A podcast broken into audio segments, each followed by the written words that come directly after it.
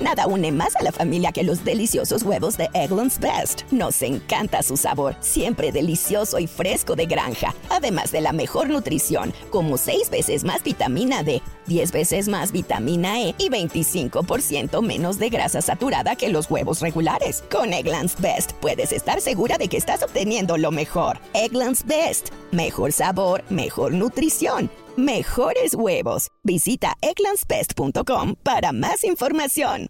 Viernes 1 de julio, yo soy Alejandro Villalbazo y esta es la información que sirve. Es una nueva epidemia. Hagan el examen y van a encontrar la fórmula y de lo que se trata. Sumen, resten, multipliquen, dividan y van a llegar tal vez a algo llamado estrés financiero. María Inés Camacho. La Conducet advirtió que existe una nueva epidemia llamada estrés financiero que tiene que ver con el no saber llevar nuestras finanzas personales. Al respecto, la comparadora de servicios financieros Coru.com revela que 9 de cada 10 mexicanos siente que sus finanzas personales son una fuente de ansiedad y de estrés. 3 de cada 10 han considerado el suicidio como una salida a sus problemas económicos y únicamente el 34% gasta menos de lo que gana. Y datos oficiales dicen que casi el 40% de los mexicanos no ahorramos. Hablando de números, COVID-19, Iñaki Manero. Muchas gracias, Alex. Fue una mala semana. Desde el martes superamos los 20 mil casos de COVID en 24 horas, que decían que era suficiente ya para poder eh, declarar que estábamos en la quinta oleada de COVID.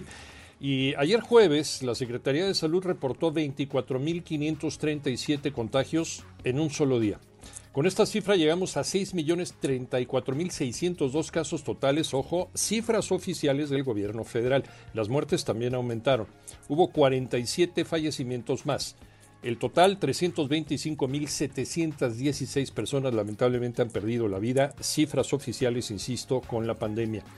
Y eso también es para tomarlo en cuenta. En las últimas cinco semanas, el mayor número de contagios se presentó en chavas y chavos de 19 a 29 años a seguirse cuidando y a vacunarse.